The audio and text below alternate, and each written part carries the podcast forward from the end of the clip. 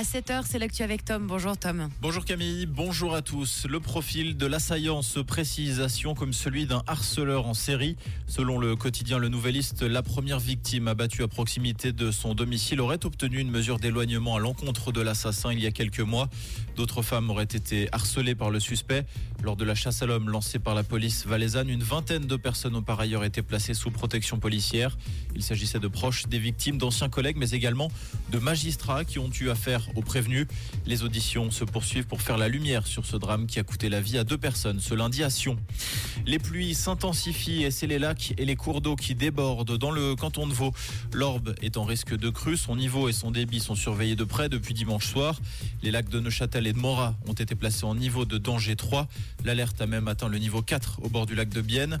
À Genève, l'Arve menace également de sortir de son lit. Deux ponts, celui du Val d'Arve et des Acacias, ont été fermés à la circulation. Les autorités recommandent à la population de se tenir éloignée des rives.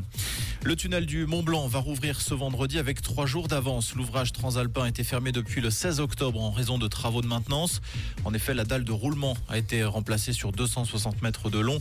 76 ventilateurs ont par ailleurs été renouvelés par deux modèles plus puissants, plus performants. À noter toutefois, le, le tunnel sera de nouveau fermé ce lundi en raison d'un exercice de sécurité. La pression contre Israël est montée d'un cran hier après un appel à un cessez-le-feu humanitaire dans la bande de Gaza à une écrasante majorité par l'Assemblée générale de l'ONU. L'enclave palestinienne est toujours soumise à des frappes israéliennes incessantes. 85% de la population gazaoui a été déplacée. En Suède, cinq personnes ont perdu la vie sur un chantier après la chute d'un ascenseur sur près de 20 mètres. L'accident s'est produit dans une banlieue nord de Stockholm, la capitale suédoise. Le parquet a ouvert une enquête pour homicide involontaire provoqué par une violation des règles de sécurité Le coup près est tombé suite au heurts entre supporters du Lausanne Sport et du Servette FC. Des tribunes seront fermées pour les deux prochaines rencontres à domicile. Le communiqué précise que le secteur des supporters genevois sera fermé pour la rencontre du 17 décembre entre Servette et Lugano. Celui des supporters vaudois le sera pour la partie du 20 janvier entre Lausanne et Saint-Gall. Les deux équipes ajoutent qu'en cas de nouvelles rencontres entre les deux formations, celui-ci se jouera à huis clos. Comprendre ce qui se passe en Suisse romande et dans le monde, c'est aussi sur Rouge.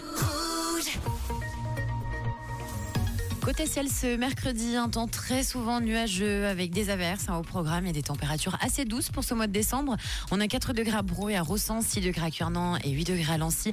N'oubliez pas le parapluie, ça je pense qu'à force vous l'avez compris. Et puis bah, faites attention vous marchez si vous êtes à pied parce que les trottoirs sont carrément inondés. Et cet après-midi, bah, on aura toujours beaucoup de pluie, du vent annoncé sur la région. Voilà la totale. Un très bon café et belle route à l'écoute de Rouge.